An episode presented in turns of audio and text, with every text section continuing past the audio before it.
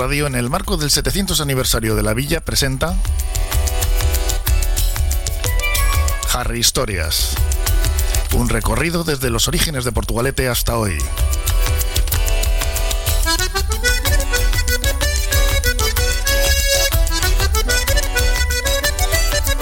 Con Carmelo Gutiérrez Ortiz de Mendíbil.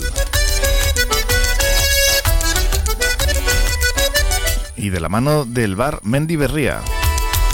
En María Díaz de Aro 3, Portugalete. Caizo Jarrillería. Sigo con mi cita semanal con todos vosotros en nuestras Harry Historias. Como muchos sabéis, soy un apasionado de la literatura. Ya se ha visto en estas historias y en las entrevistas que he hecho sobre todo a escritores y escritoras de nuestro pueblo. Pero hoy vamos a hablar de una escritora que, siendo irlandesa, se formó literariamente aquí, en Porto. Vamos a hablar de Kate O'Brien. Y diréis, ¿y esta quién es? Pues Caitlin Mary Lou O'Brien nació un 3 de diciembre de 1897 en Limerick, en la actual República de Irlanda. Quedó huérfana de madre a los cinco años e ingresó interna en el Laurel Hill, un colegio de monjas francesas. Tras conseguir una beca, se graduó en el University College de Dublín. Trabajó como periodista en The Manchester Guardian en Internacional, como mi hija Ichi en el diario.es. Después pasó a Londres a ser profesora de primaria durante un año. Y ahí, en 1922, empieza su relación con nuestra villa, porque el prestigioso doctor Areilza el que da nombre al parque, y su esposa, la marquesa de Rodas, la contratan como institutriz de sus hijos Eloísa y José María, de 16 y 13 años respectivamente, para quienes era Miss Kitty. Eran los habitantes del Palacio del Salto, ya desaparecido y que estaba junto al Saltillo, frente a la playa del Salto. El niño José María llegó a ser, con 32 años, el primer alcalde franquista de Bilbao, aunque como él en realidad era fervientemente monárquico y se sintió estafado con Franco, luego fue el famoso conde de Motrico que participó en el contubernio de Múnich y ministro de Asuntos Exteriores con Suárez. Pero sigamos con Kate.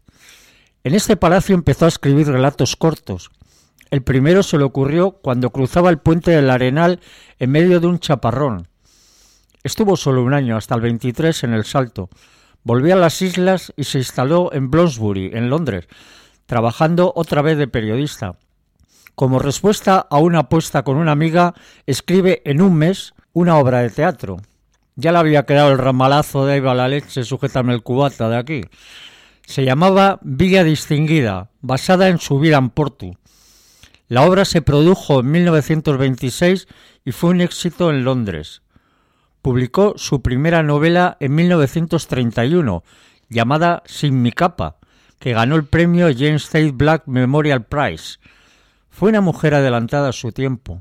Sus libros abordan temas como el deseo de independencia de las mujeres, la opresión religiosa, la sexualidad femenina, la identidad queer o la resistencia antifascista.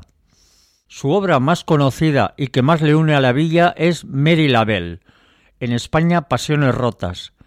En ella, la irlandesa Mary viaja para trabajar como institutriz en un pueblo llamado Cabantes, qué nombre más feo para Portu, cercano a una urbe llamado Altorno, que es Bilbao de Altos Hornos. Es la mansión de don Pablo, anarquista desilusionado. Aquí tiene un romance con un abogado comunista mientras Ágata, otra institutriz, le declara su amor.